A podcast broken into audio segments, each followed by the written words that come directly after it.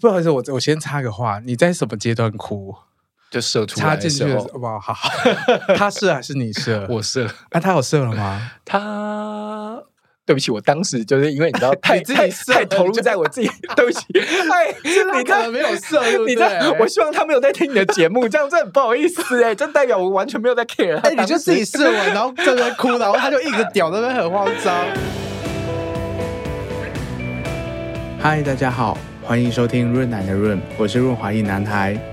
在每一集节目中，我都会邀请特别来宾来到我的房间，一起讨论性、身体或亲密关系等议题。你准备好了吗？我们要开始喽！欢迎回到润男的润，我是润男。呃，自从二零一八年那一场这个反同公投的大战，不得不说，同志社群内部其实受到蛮多的伤害，很多人的内心啊，或者是家人的关系，甚至是自我的价值，都在这一个公投之后都有受到很大的影响。那引领这一场战役的，我必须这么说，就是基督教徒们。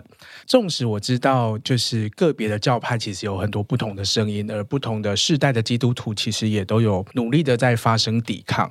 但我们都知道，其实这是非常微小的一个小声音在里面。我有的时候在想，说我小时候其实参加过不少教会的活动，然后上了大学，身旁其实也一直都有基督教徒，他们在很多的时刻都给我很多的温暖。但在二零一八年的时候，那些温暖的、有力量的、很有包容力的、很有智慧的人都去哪里了呢？我一直都非常困惑。以及就是在教会，或者是说在教会家庭长大的同志们，都过得还好吗？今天特别邀请到一位特别的朋友，我们在一次特别的聚会认识，他告诉了我他的故事。他是一位在基督教家庭长大的男同志，经历了出柜、忧郁症，还有很多的。我想要跟大家一起听听他更多的故事和走过的这一切是怎么面对自己、面对信仰和如何走下去的。让我们欢迎小华。大家好，我是小华，我就是所谓的同志基督徒，对，对，少数的同志基督徒，因为其实基督徒在台湾的比例其实是很低，我记得好像我如果没记错，应该是四百分之四个点到五个点左右吧。就是比基比同志还少，比同志还少。对，然后你看这么少以外，然后又要在基督徒里面找到同志，那就是更是少又少之又少。反过来就是说，基督徒同志在教会里面非常的少，然后非常孤单，可以这么说吗？可以，我觉得应该是少到不行。至少在我就是从小长大，或者是直到我出柜到现在的教会聚会前，就是。我在大部分的教会里面能够感受到，或是觉得好像有同志的，我觉得比例应该偏少。虽然我本来雷达就很低啊，嗯、这我们可以只有等一下，我猜也会有机会会聊到。对，因为你是一个很晚出柜的男同志，对，就是、很晚自我认同的男同志，对，就是超过三十岁以后，对，嗯，所以你从小就是在基督教的家庭长大，爸妈就是基督徒。对，就是我爸爸跟我妈妈都是第一代基督徒。通常我们叫第一代基督徒，就是他们的爸爸妈妈其实并不是。所以我的爷爷奶奶、外公外婆他们并不是基督教的。那我爸爸跟我妈妈都是在他们求学的时候，然后他们。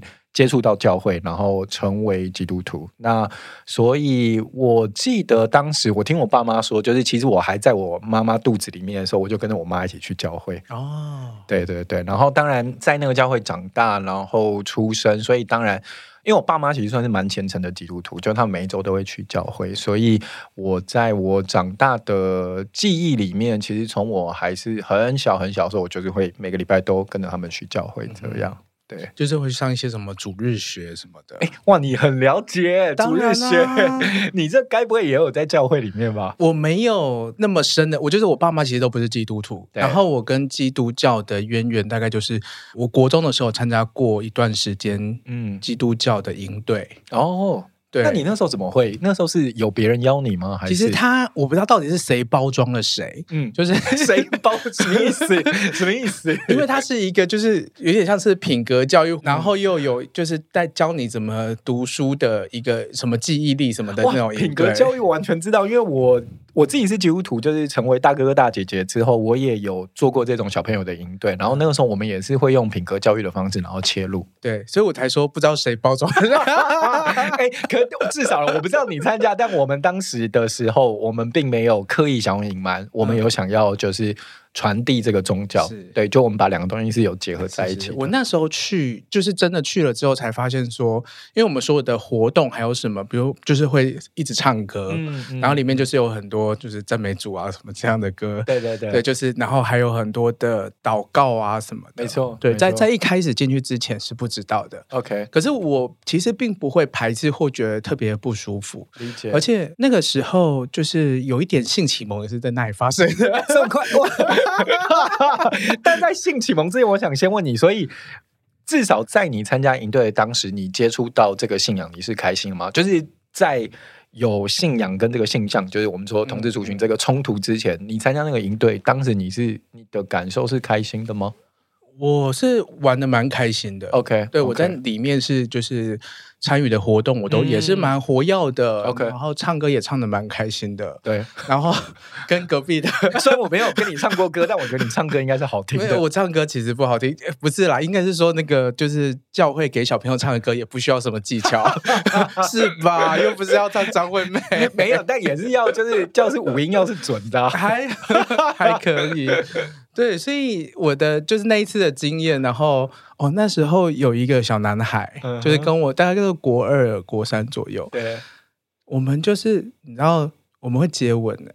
你说在那个营队里面，哦哇哦，那你在那个营队之前，你认识他吗？不认识，完全不认识。嗯、而且我们一开始是那种开玩笑的，就是那种小男孩打闹，然后打闹到最后因为我们晚上都睡那个。睡礼堂啊，睡什么就是大活动过夜的，对对对，一整个两个两三个礼拜那种。然后我们会在睡袋里面摸来摸去，哇塞，那真是很早哎，很嗨，很疯，对，可是。那时候都没有，就是没有，呃，没有，没有发生其他，没有发生接吻以外的事情，就是摸摸有啦，可是就是没有出来这种，什么出来，什么出来？你说看，射出来，我说出来了，可以，你说出来，对，好，然后后来才发现，哦，他是里面活动主办方的其中一个牧师的儿子，哇。对，嗯，然后我就一直记得他到现在，偶尔会去看他的 Facebook。理解，理解。那他现在过得好吗？结婚了？OK，嗯，懂。好，所以这算是一段意难忘吗？呃，他我不确定他是不是意难哦。哇，I'm not sure。OK，好。后来我到大学的时候，其实读了蛮多基督教的东西。哦，真的哦，对，可是不是用宗教的方式去读的，因为我念社会学，嗯，其实就是有一本很经典的作品叫做《基督新教与资本主义》，嗯，我不知道这本书，对，他就是在谈，就是资本主义的发展其实跟基督教有很大的关系。OK，OK，对，然后我们其实，在谈就是社会结构的起源，或者是呃欧陆的一些思想的时候，其实会跟宗教其实都很有很大的关联。理解，对对对，这是我的。基督经验，我稍有一些时刻也是觉得蛮神圣，在那个营队里面，除了唱唱歌，然后这些的认识这个信仰，还有品格，然后还有你的性启蒙。有的时候脑脑筋也会变空白，然后有一些白色的光芒跑出来。你哪一种白色？真是，对啊，被基督教谴责了。哎，我没有，我刚我刚没有任何谴责的意味在里面。对，其实小华会邀小华来，是因为小华也有自己一个节目，叫做《嘿我在》。对，《嘿我在》，然后主要是就是在谈一些情绪啊、忧郁症的节目。没错，就是对，其实就是我们应该是两个礼拜前吧，我也才跟润南录过音。然后，那先讲回《嘿我在》这个节目好了，就是为什么会做《嘿我在》这个节目，其实是因为当时我自己其实有经历，其实蛮长一段忧郁症的。嗯、那这个忧郁症会开始，其实就是刚刚润南有讲嘛，就是说。我其实很晚才出柜，我是在三十三岁的时候才出柜的。那我这么晚出柜原因，当然就跟我的家庭背景有关。因为刚刚讲到，我从小其实就读就是基督徒嘛，所以在我就是感受到我的性向的时候，其实我觉得那边好像有什么，但是我其实自己并不确定。嗯、那我就一直很不敢看这件事情，所以之后其实我也陆续有交过女朋友啊，然后什么之类。可是就直到有一天，我就觉得。我其实没有办法这样子下去，嗯，然后我就开始不太跟人交朋友，因为我其实有点害怕说，嗯、呃，跟别人认识久了以后，那当然你有女朋友的时候，别人就不会问你什么嘛。那可是没有女朋友的时候，大家就会问说：“哎，你什么时候要交朋友？然后什么的？”那这个东西，如果我们顺着这个脉络一直下去的话，反正他最终就会问到说：“哦，那你为什么不交女朋友？然后什么的？”所以，我有很长一段的时间，其实我非常恐惧这件事情。嗯、所以，虽然这几次我跟润南都聊得蛮开蛮开心的，但在我出柜之前，其实我有蛮长一段时间，我都会很刻意的跟所有人保持距离。嗯，就是不只是家人，包括朋友，然后包括同事。就我会很习惯的把自己退到就是很后面，因为我很害怕被别人看见。那后来这一件事，当然就是我等于是跟周边的人的距离越来越远了。那这件事情，呃，有点像是导致我忧郁症一个蛮重要的原因。对，因为我就变成我的世界里面其实就我自己了。然后我也就是我刚刚说的，我害怕跟别人有更深的接触。那又刚好在那个时候，我工作上面其实。就是刚好有一个转折，然后压力其实蛮大，然后就所有事情挤在一起，然后就爆开来，嗯，然后就忧郁症了。当然，忧郁症中间我就花了，我大概花了两年，一年多左右到两年吧，然后走过忧郁症这件事情。那当然就有看智商啊，然后开始面对自己的现象。那所以后来经历过这个过程以后，我就觉得，哎，其实忧郁症或者是有情绪低潮当下，其实。是很需要有人陪伴的，嗯、那所以因为有这个需要，所以我就跟我的另外两个伙伴，一个叫大荣，一个叫肯雅，我们就开了《嘿我在》的这个 podcast。那我们其实就是专门在谈论忧郁、情绪低潮这些。嗯、那我们其中一个伙伴，我刚刚说的大荣，就他也是专业的。呃，有执照的心理咨商师是对，来自于就是非常强悍的张师大辅咨系。对，因为我们上次有聊到这个，对对对对对，张师非常厉害，辅咨有很多很棒的老师。对，那你大概什么时候开始有意识到自己不太一样？这一段就是我有曾经在我的节目上聊过，然后我觉得今天其实也是一个蛮好的时间点，我们再拿出来。我跟大家说，他的节目都讲的很浅，哎呦，他都不敢讲太多。上次上次我两个伙伴知道我要来录润男 Podcast，然后我不知道为什么他们就是用一种就是你知道拭目以待，然后就是哎、欸，好希望那个润男就是问你一些什么，然后我就想说。Hello，就你们不是我的伙伴吗？我会完成这项任务的。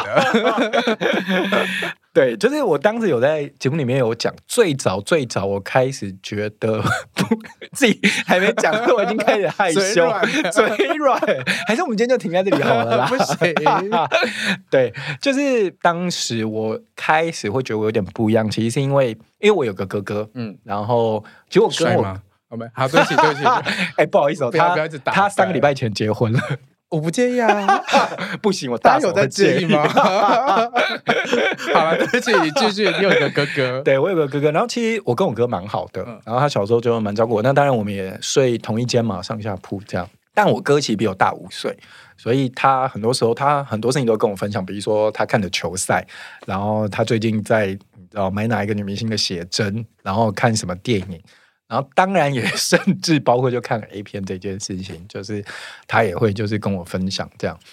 然后哇，detail 怎么样的分享 A 片给弟弟？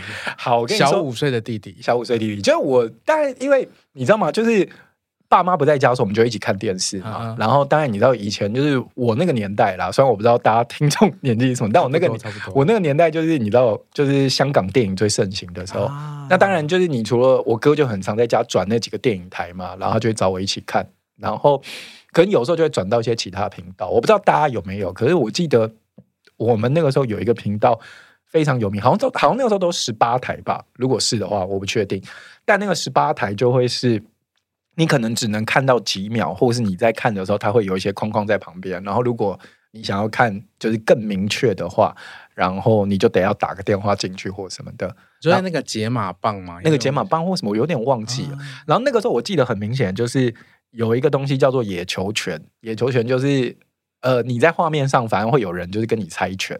然后如果你就是可以选择你要出剪刀石头布，然后如果出完以后，然后对方就会。就是如果如果你赢的话，对方就会脱衣服这样。但是我不知道，我我我我现在有点无法想象当时他们到底是怎么做，怎么进行。其实应该都是先录制好的啦，只是你知道，他就假装有出这样。对，那我跟我哥就一起看，然后你知道，就里面就会是那种身材很好的女生啊，然后穿很少嘛，可能就一件什么，就是那种很性感睡衣之类。然后你猜拳完以后，然后就会脱衣服啊，或者什么的，然后最后就可能会胸部露出来，然后露点。然后我记得我当时看的时候，我就觉得，哎，这个到底就是好看的点在哪？然后这个东西有什么好需要？就是就是抠电话进去的，就是因为我可以感觉出来，我哥在我旁边是处于一个很兴奋的状态。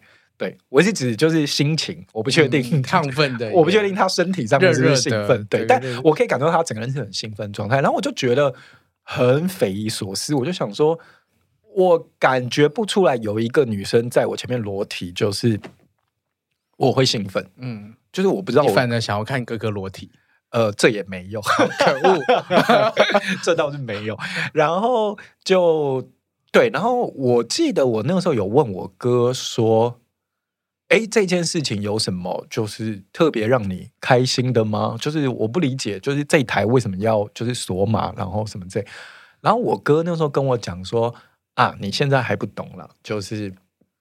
呃，你再长大一点就懂，因为我跟我哥差五岁嘛，所以有可能，比如说他在国中的时候，我可能才随便说，就是可能小一、小二，所以确实我就会觉得，哦，好，可能还没有到他的年纪或什么的这样。你哥哥带一个小一、小二的，哥，没有没有我刚刚只是比喻啦，但年纪，但我觉得差不多啊，因为你看我哥，如果如果你照那种青春期的发展来看的话，其实你差不多国中，左右，其实也应该是会对这些事情有一些有一些，就是你知道启蒙吧。对啊，那所以我当时一起看 A 片的故事就是这一段，这是其中一个。那当然，你就是这个这个这个这个是我第一次感到，第一次开始，我第一次开始感到疑惑。那当然，再大一点以后，当然因为小时候家里面也只会有一台电脑嘛，那你当然就是它的什么 file 啊那些，我说我就会点开来看。嗯嗯对啊，好险现在大家都不会共用电脑。那当然。呃，再大一点以后，就会不会只有看到那些了，因为有电脑以后，我就会看到就是真枪实弹的 A 片，嗯、就等于是是呃男生跟女生然后再发生性行为这样。然后那个时候我可能也已经比较大，因为我记得我有网络的时候，其实拨接网络那个时候，对对对对对，那个时候我应该也是已经什么国小国小就比较五六年级那个时候。然后我看到那些影片的时候，我就再次觉得就是。就他们到底在干嘛？嗯，然后，但当然我知道他们在干嘛，但我的意思是说，我无法把我自己投射在就是那个男生的角色里面，嗯，然后以及那个男生的角色，就是当他就是在很开心的时候，我不能理解那个开心的来源是什么，所以你都投射在女生的角色。哎，这个其实大荣他们之前有问过我，只是那那个时候我们可能没有剪进去，就是。呃，因为那个时候我并没有看过同志的，就是、嗯、呃男男片，我没有看过男男片，所以我讲实话，这个是真的。就是我在当下，我其实也没有把我自己投射在女生里面，嗯、但我就是无法理解到底这件事情开心的点是什么。嗯，好，我觉得听众到现在已经可以理解你的不能理解了。嗯，可是大家有一个画面一直还没有被解惑，就是你到底有没有跟哥哥一起看 A 片，然后打手枪？没有没有没有没有，靠这个你这你这跟大龙他们问我问的一样啊，没有哎、欸，等下我这也很好奇，就是难道就是各位就是有就是哥哥或弟弟的，难道你们会去打手枪吗？我不能理解这件事哎，但我是不会，我，没有跟我哥一起打过手枪，我有我有开啊，你有开什么？我有开过门，然后看见就是我哥在打手枪，啊、对，但是他有吓到吗？当然有啊，就像我，因为我我刚刚说，我跟我哥就是小时候是睡一间嘛，所以当然有时候他可能以为我还没回家嘛，那他他当然就在就是自己在考考对啊，他自己就在考考，对啊。那后来发生什么事？他有叫你来辅导吗？没有，哇，这真不愧是润男节目，可恶，悟不出来，没有，防卫心很强哦，没有，真的没有，这真的没有啦。对啊，OK，他就是会，你知道被发现他就赶快把电脑关掉啊，把档案关掉啊，然后就是，所以你你那时候开始意识到说，哦，你好像不太能够 fit in 男女之间的性爱，对，可是你什么时候会开始萌芽说，那我跟你不一样，可是那我不一样是什么？我跟你讲，这真的好问题，就是说，可是这中间我其实一直都只是觉得说，就是，哎，可能这个人对我来说不够漂亮，嗯、或是可能用这个方式在说服自己，对，或是让我自己，就是比如说，我就会觉得说，啊，可能我的年纪还没有到，或什么的，嗯、类似这样，就是用这种方式。然后直到就是我看了。我有点忘记那个真正的开始的点，但我现在如果你问我记忆里面最有印象的，可能就是当时有把白先勇的《镊子》然后拍成就是电视剧，嗯，然后我不知道好像有，因为那时候好像在公视播嘛，还是什么，我不知道，我我已经有点轻，我忘记那个时候我是几岁了。然后我当时就转到，然后我就觉得，哎，如果是这样，好像没有不行哦，而且就是或许是合理的，嗯。就是说，我是那个，如果我在那个角色的投射里面的时候，Okay. 我会觉得，哦，这个好像一切它会是是顺的，是顺的，或是说不会像，就是你知道，就像我刚你懂了，我我对我好像有点懂，但是其实当时懂的时候，我一点都没有开心感，然后相对来说，其实我有非常大的恐惧感。为什么？呃，因为我刚刚有说，就是我在基督教家庭里面长大，那小时候我也是去教会，我就是参与教会的各种活动。当我后来受洗，然后就是我一直参与，就是所有基督教的呃所有的活动。那当然，教会里面也会讲，就是我当时的教会也会讲说，比如说对同志的看法，或者是说呃怎么看同志这件事情。对，我记得当时，现在已经没有了。就是当时，其实，在教会界，就是全球的教会界里面，还有一个机构叫做“走出埃及”。是对，然后那“走出埃及”其实就是他们在告诉所有的同志基督徒说：“哎，其实这件事情是可以透过可能有人帮你祷告或者什么，然后你可以变成异性恋。嗯”对，哎，不过讲到这个，后来 Netflix 上面有出另外一个纪录片，就是在讲这些走出埃及的组织。当时他们说，就是他们透过这些什么祷告啊，各种课程，然后转变成成功转变成异性恋。可是 Netflix 的那部纪录片，其实是在几年之后，这走出埃及整个组织瓦解以后，当时那些创办人又回头说，他们其实当时只是假装，嗯，他们是异性恋，嗯，不是全部啦，但有蛮大一部分的人就是又出来讲这件事。那讲回到我自己身上，所以。在我当时的那些背景，所有的时空背景底下，我就是觉得，就是同志是一件错的事情，而且同志是一个罪。嗯，所以我感受到这件事情的时候，我觉得依依稀稀觉得，哎，我好像会跟这边连上线的时候，我非常恐惧，所以我就觉得我不能这样。我觉得当时我甚至还有交女朋友，但我当时交那些女朋友也不是为了，只是为了逃避。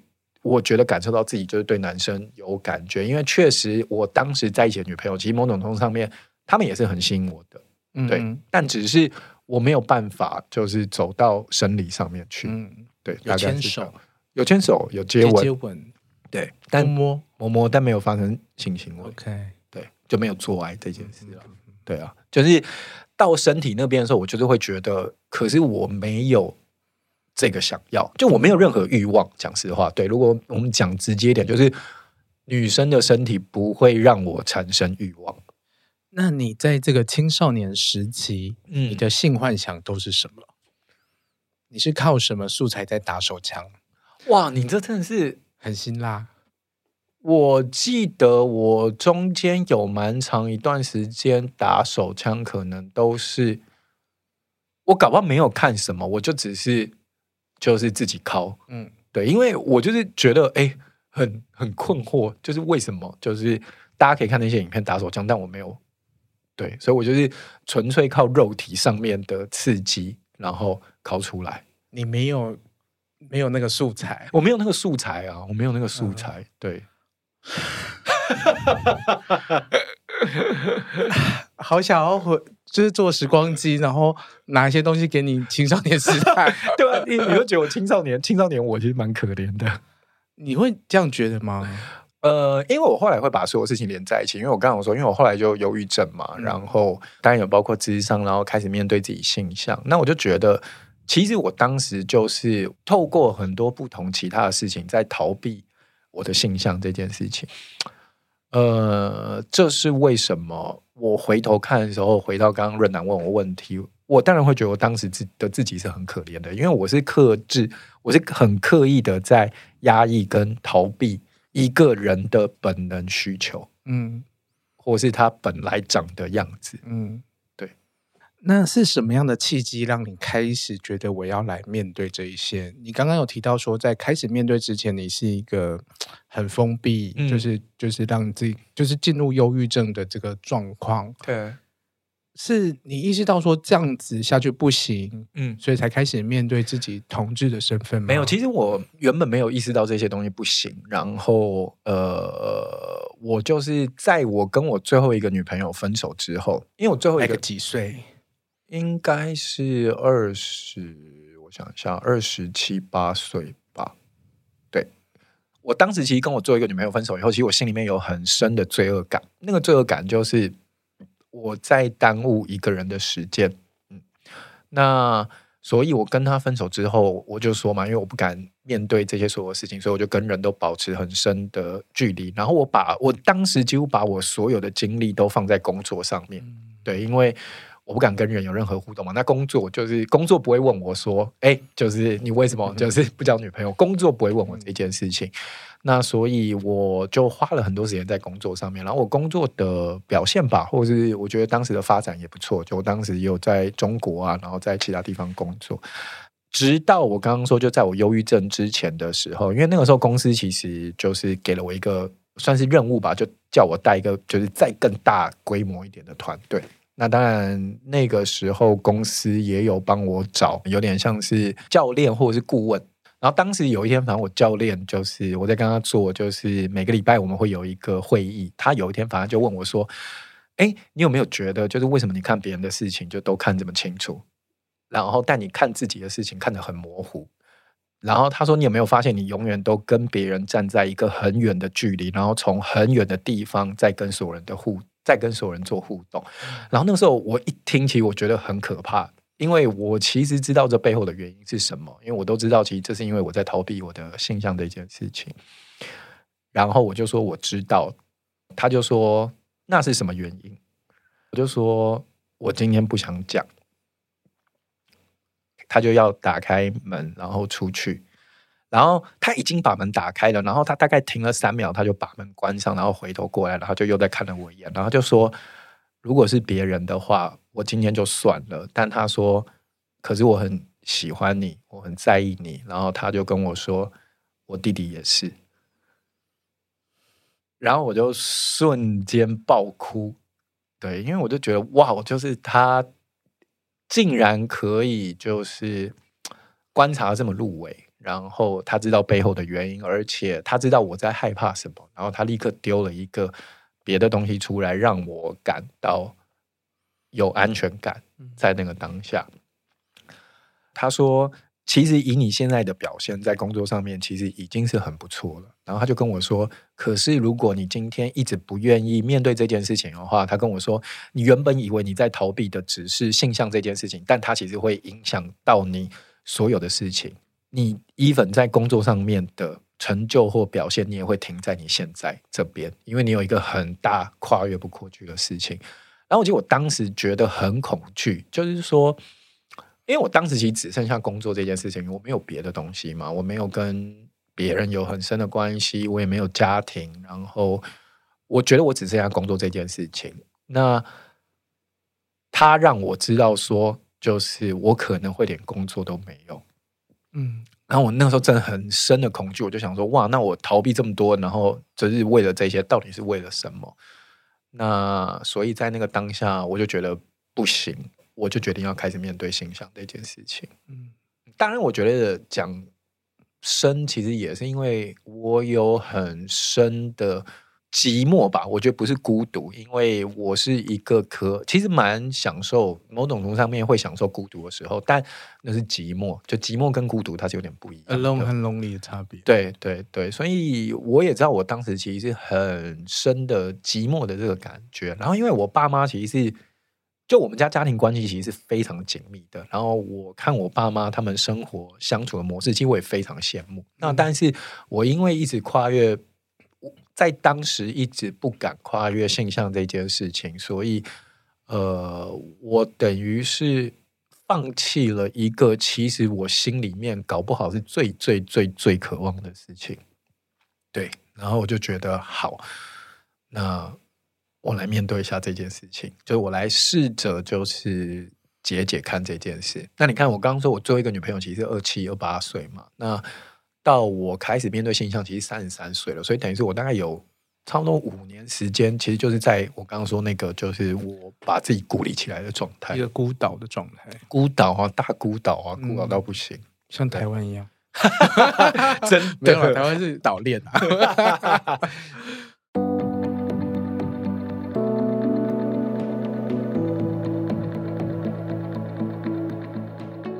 美好的性爱和安全都要掌握在自己的手中。如果你跟润南一样，在使用 PrEP 的时候，常常会忘记什么时候要吃，该怎么吃，不用担心，现在有个助理 App 阿普，它可以协助你轻松的管理吃药的时间，让自己安心，玩得更开心。PrEP 除了天天吃之外，一定比例的朋友是准备上场前采用这个有需求才吃的吃法。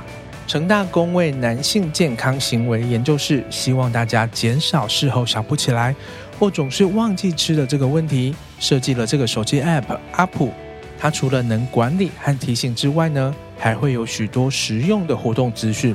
现在大家就到节目资讯栏点击下载链接，或者是搜寻阿普，润男已经在上面等你喽。一起安全的掌握自己身体的状况，才能安心的探索更多的快感。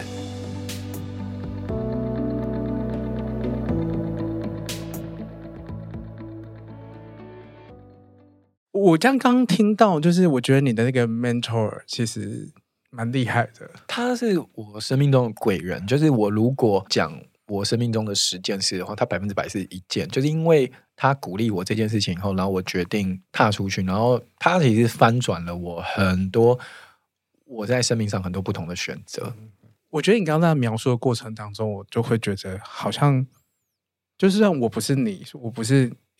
我从来没有就是作为一个孤岛，可是我可以感受到那个有人把你接住的时候，嗯，的那个很感动、嗯、很放心的，对，很放心，对，一个王子。我那时候真的是，他那时候跟我讲说，我真的是爆哭，真的是爆哭，因为他有点像是，虽然我知道他在那一刻，他其实是硬把我的门打开，就是我筑的很厚的墙打开，但。我也必须说，当有一个人把那个墙踹开来的时候，其实我心里面某种程度上也是有释放的。嗯嗯，这样听起来是很棒。可是我觉得这边也是要提醒一下听众，你也没有准备好，不要随便敲开别人。对对对，对，是是是是 是，同意同意。就是你没有那个能量和能力去接住一个人的时候，不要随便一直敲人家。对对对对，同意同意同意，对对对，同意，尊重大家的每个时间点了。对，那你是？怎么开始面对自己的形象？是开始看 A 片、看 G 片吗？没有，我跟你说，加入润男的群组。我跟你说，这个就是一个很妙的过程。然后，因为我就刚那个事情结束之后，那我就决定开始面对性向嘛。但因为面对性向这件事情，其实那个后坐力很大。那所以，我后来也因为开始看以后，呃，我就。就是我刚刚有说，就进入到忧郁这个状态，不是因为决定面对性向才开始就是忧郁，但是我前面因为工作压力大那些，已经让我就是会有晚上睡不着或什么的，所以后来因为这个契机点，这个事情发生以后，然后我就是我就开始去咨商这样。哦，我还记得我去咨商那个时候，就是呃，我第一次进到咨商室，然后那个就是我的咨商师就问我说：“所以你怎么了？”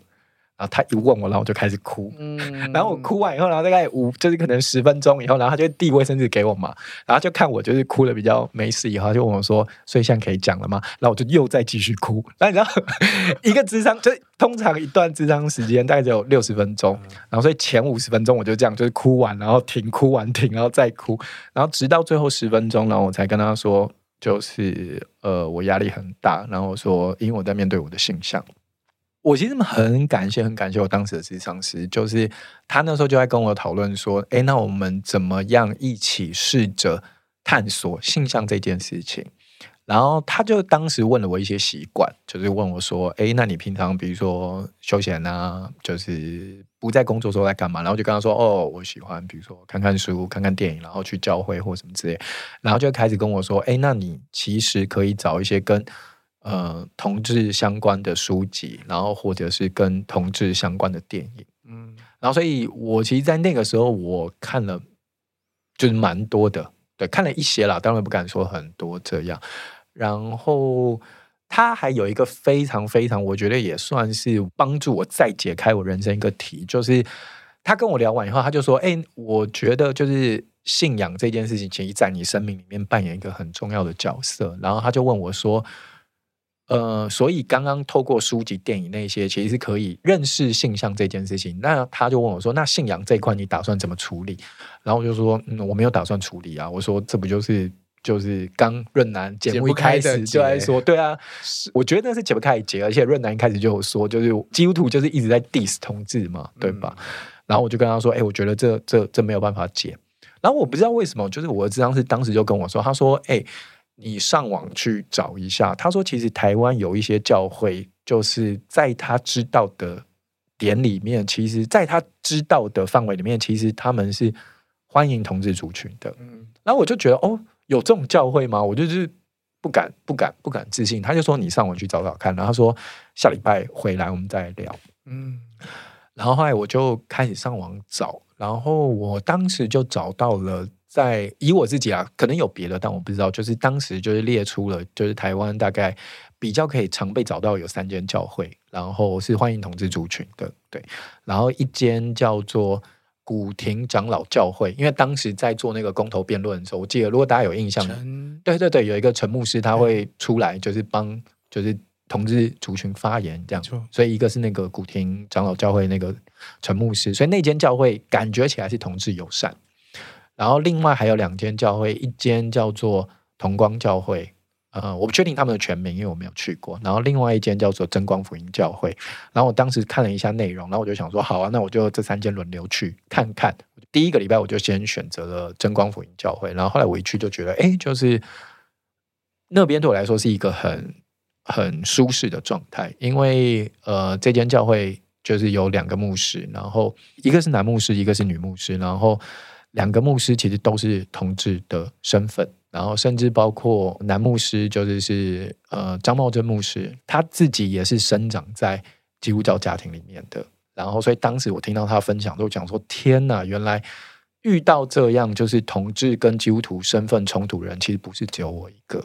对，所以我现在就在这间教会里面聚会，这样。嗯、对，那他们其实，呃，真光福音教会，他也在很多不同的游行，然后或是很多同志族群的活动里面，其实有站出来为，甚至是一些社会倡议，没错，没错，没错，都都有站出来。那我觉得那也是因为两个牧师，他们都很亲身经历过，就是这些伤痛。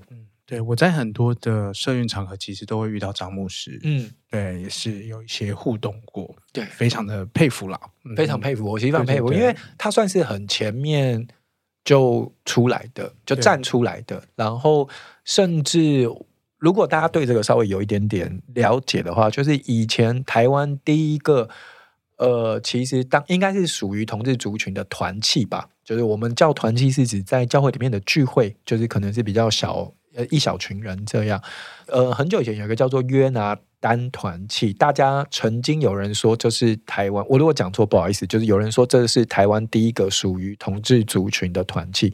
那当时就是呃，我们教会牧的牧师就张茂珍牧师，他就是在就是这个团契里面。所以你透过就是看这个心理智商师，然后用了一些方法去面对一些和了解一些在你日常生活中、生命中很重要的不同领域。对，然后就慢慢的走出来，慢慢的变好，这样慢慢对，慢慢走出来。然后甚至这也是我上次有在跟润南聊的，就是说我去到了真光福音教会以后，然后我才发现说，哦，其实，在这些彼此分享，就是当我发现我不是一个人，而且有这么多人跟我一样的时候，然后我才发现说，哇，其实很多就是同志的基督徒，其实都曾经。经历过这一些，我经历过这些是指说很多的自我的怀疑，然后很多对于自我的不能理解，然后挣扎，然后甚至有一段时间把自己孤立起来，我才发现说哇，好多人这么挣扎。然后，所以我上次也才在跟润南说，我觉得那个同志基督徒忧郁的比例，我觉得比一般基督徒的那个比例大概会再高一些。我自己我自己觉得，对是是，嗯，那。你要分享你第一次跟男生做爱的经验？话锋一转，有没有？你真的很硬哎、欸，这转很硬哎、欸。对啊，怎么会怎么这样？对，我想说，我刚刚已经呃情绪很多了，太多了。对，你真的很会耶、欸。因为我我觉得其实大家会好奇啊，因为就是你刚刚描述，就是从小到大就看看看女生看那个看男女片都没有感觉，嗯、然后在打手枪的时候也都没有素材。嗯，那那开始。好像有些东西被处理掉了，对，开始面对了，开始呃和平共处了，嗯。那性这这一块呢？这一块，润南刚刚想说，哎呀，社会运动这个部分我已经谈够多了哈，我现在要拉回来再一些。这个也是我的社会运动，I know, I know。对，好，好，讲一下这个，讲一下这个，既然都来了，就要有所贡献，没错，对吧？看我是不是是一个很好的来宾？是是是，就回去会要求你把它剪掉，这样不会不会不会剪。好，可以讲一下，就是。呃，当然就是了解以后就开始智商或什么嘛。那这些，那当然我会看，就是就是同志的 A 片这样，然后就觉得，哎，就是其实是可以 feeding 进去的。那我当时后来就是渐渐走过忧郁症以后，我的第一个首要任务，我就是想说赶快交一个男朋友，因为我讲实话，想象跟实际体验其实是两件事嘛。那当然。当时我因为开始接触到就是同志族群后，我才会知道说，哦，其实这个世界上就对于无论是恋爱啊，或是性关系啦，其实都会有很多不同种的定义吧。或者是不是说定义，就是说每个人喜欢的方式其实就是不一样。甚至有些人，我当时也听过说，有人说就是双性恋，我们就不讲，我觉得这已经是很很普遍。甚至会有说有些东西是什么无性恋还是什么之类。所以我那时候其实有点担心，就是我想说靠。其实我虽然就是以前觉得跟女生不行，但我不会就是其实跟男生就是也没有办法这样。那我就想说，好啊，那如果是无性恋，那我也得接受 这件事情。所以我就想说，好，我要赶快交一个男朋友，然后试试看这件事，这样。等一下，你的你的那个步骤是先交男朋友，再试试看那件事情。对，我的你不是先约 炮？我不是啊，Hello? 对啊。哎、欸，等一下，但让我讲一下我当时的男朋友，其实我也是很喜欢他，虽然我们现在没有在一起，但我不是只是为了要跟对方发生关系而在一起。Okay. oh, 我没有介意这件事。可是这个会不会也是？就是宗教影响这件事情，我倒觉得还好，因为婚前性行为对，因为如果如果论宗教，其实你是没有，就连婚前性行为这件事情都不行啊。那那所以我不觉得这件事情我是可能是就是会需要在一个很稳定的交往关系，你才可以有性行为啊。你把它转转化成这样子哦。如果你要讲这样讲，或许是，但我觉得这件事情也会再回头定回回头过来讲说，我们每一个人怎么定义，或是怎么样。去找对我们自己舒适的，无论是关系这件事情，或者是说做爱这件事情，嗯、就每个人会有很多。对，当然我尊重了，我尊 我知道。你是想说，想不想听我在那边废话这些？不是，不是啦，就是，可是就是我自己，因为我小时候对也是这样，就会觉得说，我要把我的第一次给我最爱的人。哎、欸，我倒是没有这样想，因为我觉得我我自己没有觉得什么最爱或什么的，嗯、但对我来说，我是对我自己，就是说。呃，虽然我上次有跟润南讲过，但他用一副不可置信的眼神 看着我。但我知道你就是想要让我跟听众朋友再讲一次，就是对我自己来说，我觉得好的，或者是说让我自己觉得会舒适的，就是关系，甚至是就是做爱这件事情。我觉得除了身体上面的呃满足以外，我觉得这块很重要。但对我来说，我觉得心灵上面的满足对我来说也很重要。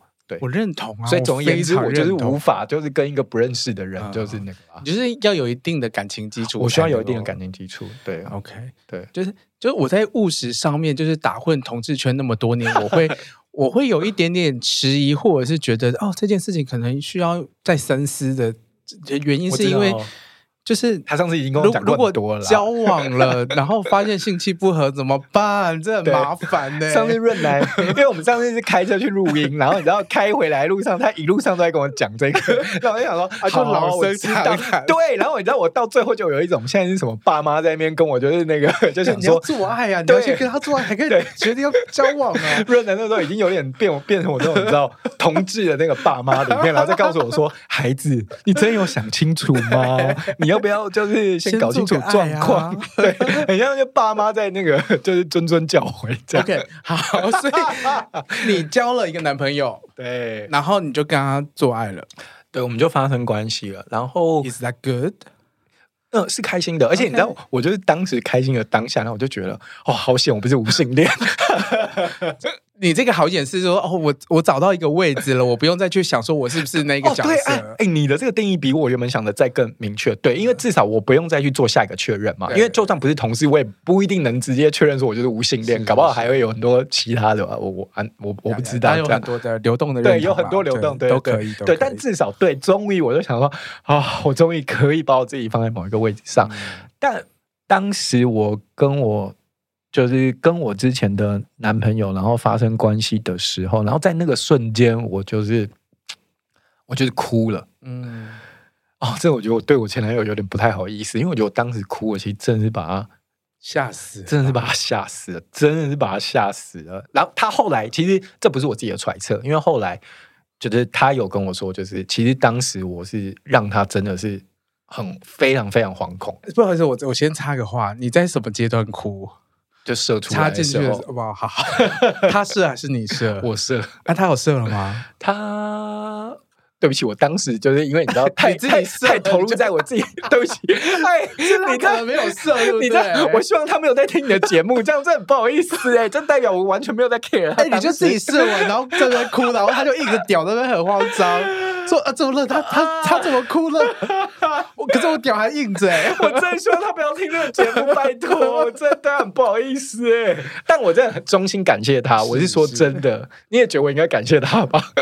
你 觉得该感谢就感谢，对，他有给你一个美好的经验，他有给我一个美好经验，然后再来一次就是我说，就是因为我当时射的时候我就哭了，那那个哭了，我觉得有两种情绪在里面。就是我必须说，第一种情绪是，就是刚刚我们说的，哦，我终于帮我自己找到一个位置了，就是我不用再一直问我自己，说我到底是谁这件事情。所以我觉得第一个有点像是感动，或者是终于松一口气的哭。然后我的第二个哭是，这个哭我觉得没有这么好，就是我当时其实内心还是有点罪恶感。嗯，那个罪恶感就是因为，因为我就是我就是基督徒嘛，虽然我在那个当下，其实我已经对于同志跟性向这件事情，我已经找到可以解开的点，可是还是不免否认，那就是人的一个惯性的反应，跟三十年来的那个养成累积的事情。就像我想，现在依然如果有非常认同自己同志身份的人，我猜也不是所有的人都敢在街上可能跟另外一半就是接吻或者是牵手。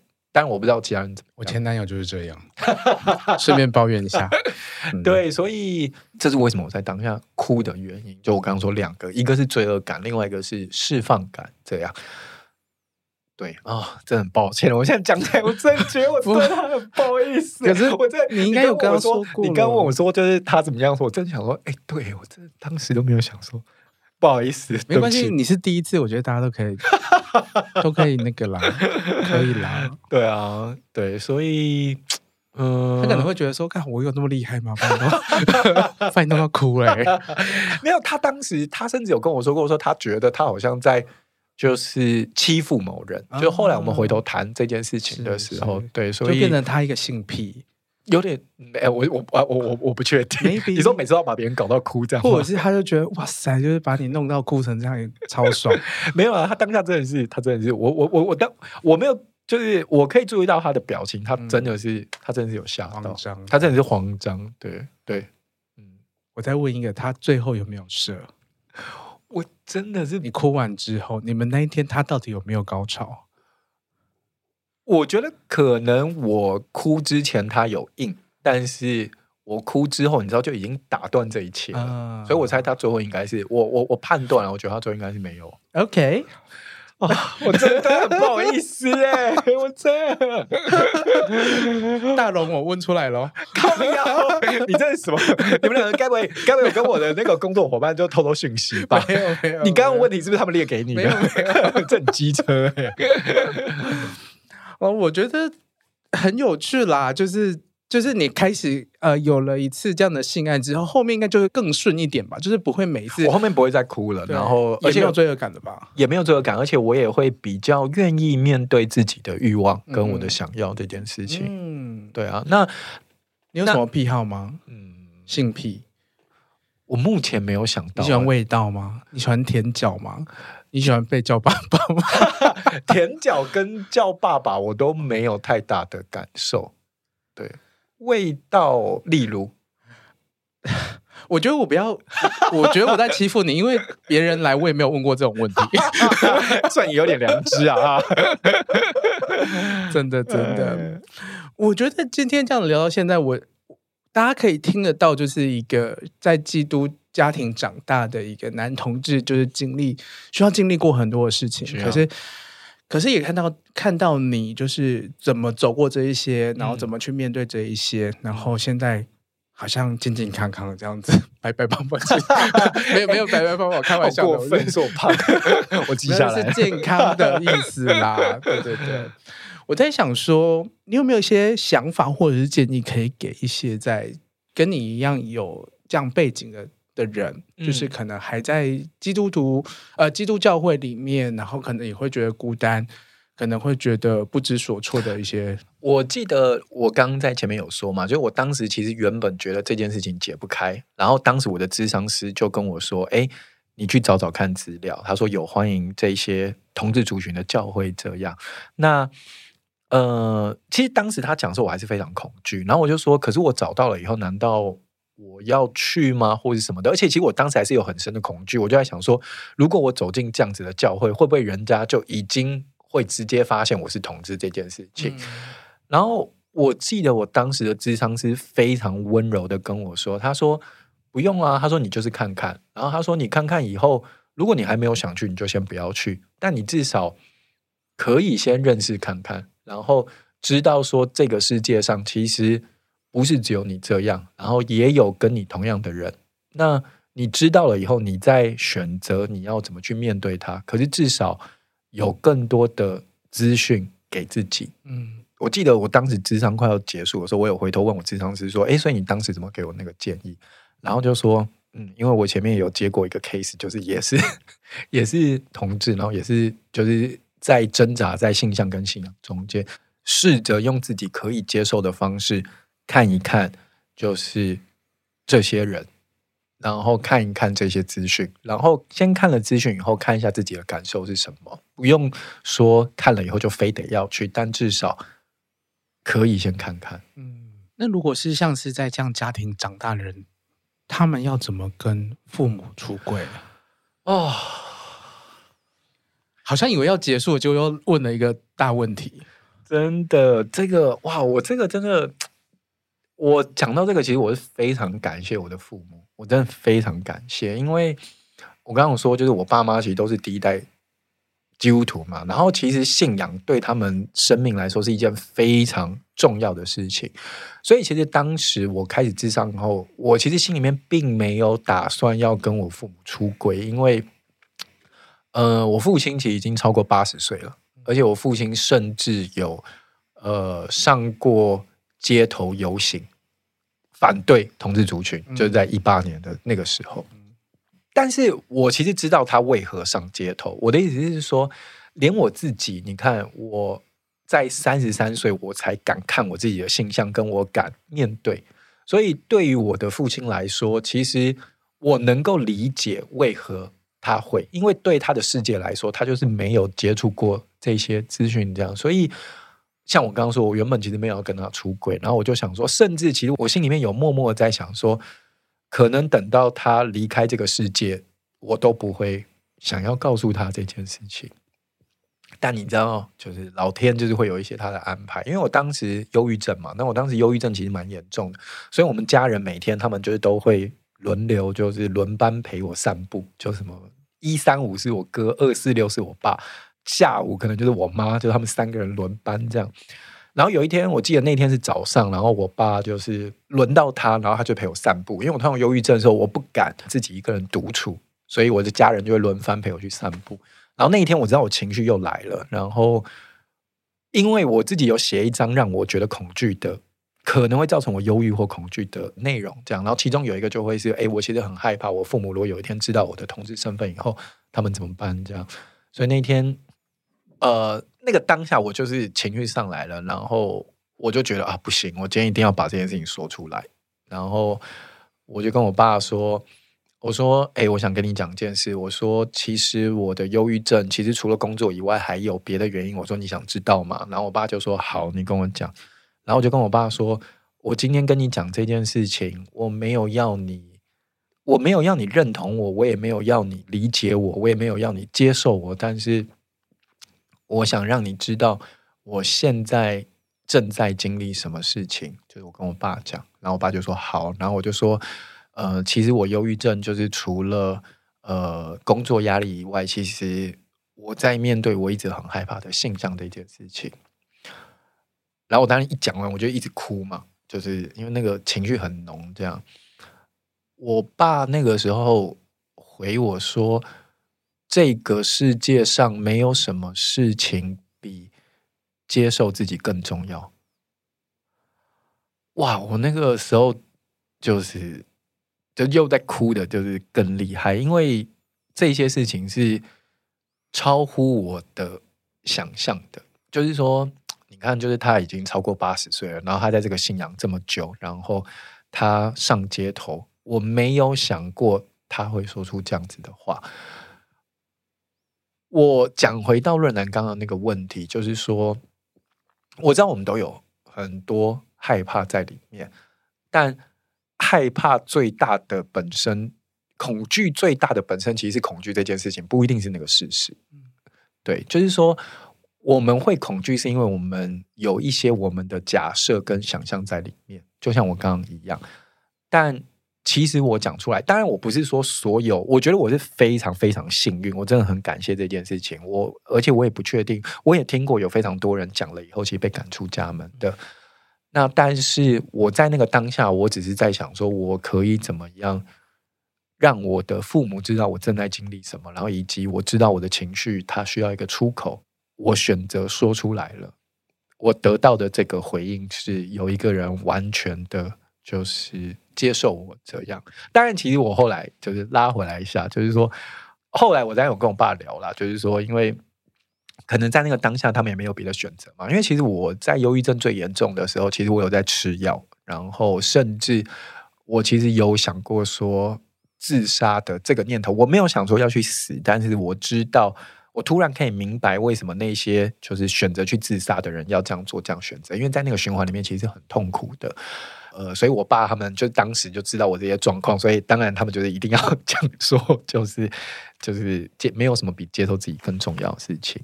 那中间其实我知道，我爸一度后来我状况比较好以后，我知道我爸有就是态度比较犹疑一点。嗯、那个犹疑原因是因为就是我后来就开始交男朋友嘛，然后我就想说，好，那我再来测试一下你们现在到底是不是真的接受。嗯、然后我就跟我爸说，哎、欸，就是我最近就是有跟一个男生走比较近，然后我们有时候就是会一起出去玩啊，然后怎么样怎么样之类。然后我爸就说，我爸那个时候他就又又开始说，所以你是从什么时候开始觉得你喜欢男生？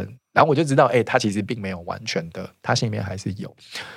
这件事情一直发展到最后，就是我爸甚至会跟我一起参加我们教会，就是在谈论就是信仰跟圣经里面的一些解读。就我拖着我爸参加了，我就一直跟我爸说：“哎，你陪我一起参加嘛，反正你如果不喜欢，你下次就不要，你就是去一次就好嘛。”然后我爸就跟我一起参加。那当然是我们教会办的，所以他一定相对来说他会是比较友善同志族群的这边。然后我爸就跟我一起参加完以后。然后我可以坐在餐桌上跟我爸就是很认真讨论，我爸就会说：“哎，可是这边这边，我觉得就是比如说，他就说这边这边，我觉得我还是没有办法跨越过去。”我就跟他说：“嗯，没关系啊。”我就说：“那你就当知道。”然后就说：“就是因为上帝就是你知道，我们就是没有办法两个人亲自到他面前，然后说：‘哎，那到底谁说才对？’然后就跟我爸说：‘那有一天就是如果我们两个人都到天堂以后，然后我们一起问上帝。’然后我爸就说：‘哦，好啊。’就是。我其实很开心，我可以这样，就是跟我爸讨论。所以你问我说，我爸现在我有没有完全接受？其实我也不确定，对。但是我很感谢我在当时那一个 moment，就是我选择说出来，因为那至少无论对他跟对我，其实都是一个新的资讯。嗯，一个新的可能性，你也不知道会发生什么事。对哦，我喜欢你说的新的可能性，就是我不知道会发生什么事。我们我猜我们两个其实都很恐惧，但我们选择一起聊聊看这件事情，很棒。我真的我很感谢，很感谢。对，后来我也在想说，其实我蛮感谢，我是因为忧郁症面对形象。反正在那个当下，我其实觉得这一切很狗屁。就是为何？我记得我在很小的时候，我很常问，就是我在祷告的时候，我会问神说：“你为何就是要把我生在这样子的状态里面？”但我现在后面渐渐，我觉得我可以理解为何他做这件事情，感觉就是有一个最好的安排。有一个最好的安排，我觉得是一个最好的安排。无论是他把我生在这样子的家庭里面，或是让我有这样子的身份，然后让我因为忧郁症这么害怕的事情，但我反而因为这样，然后决定要来面对我的形象，就是我觉得。嗯，就像润南说，这是一个很好的安排。这样，你的节目这个会不会变得太知性啊？不会啊，我节目本来就很知性，好不好？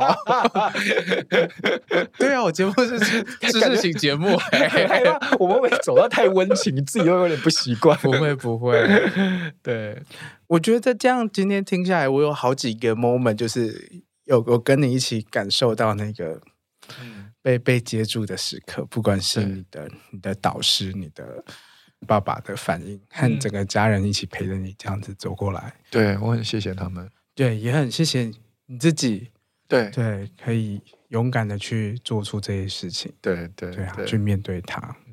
那今天真的很谢谢 Alan 来跟我们分享这些经历，谢谢润南，谢谢润南。我觉得人就是好复杂，好多元，就是交织着各种议题，对，是没错。相对来说，可能是宗教，它是一个很重要的一个一部分，对。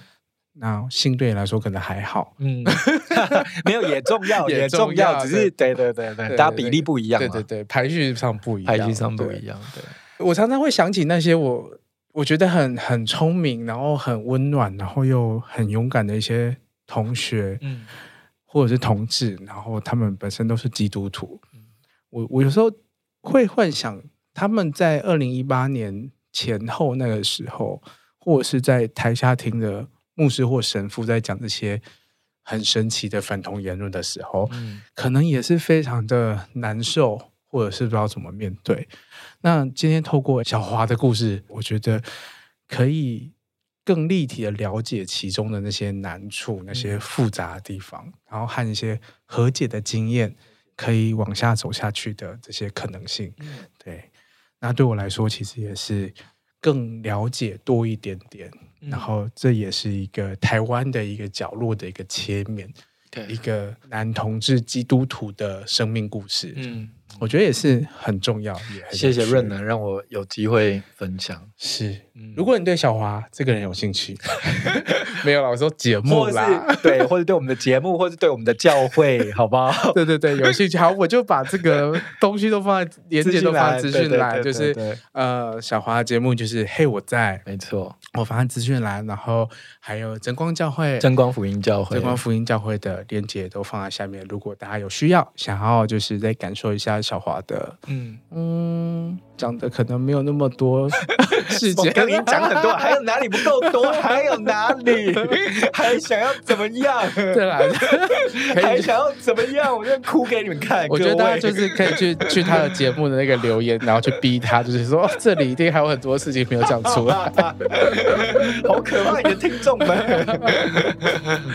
好啦，我希望就是有听到这一集的朋友，不管你是基督徒或者是不是基督徒，你。是出柜了还是没有出柜了？我觉得大家都可以有一些不同的选择，嗯，然后慢慢想，慢慢走，就是会走出来的。那我们就下次见喽！谢谢大家，谢谢，拜拜。拜拜。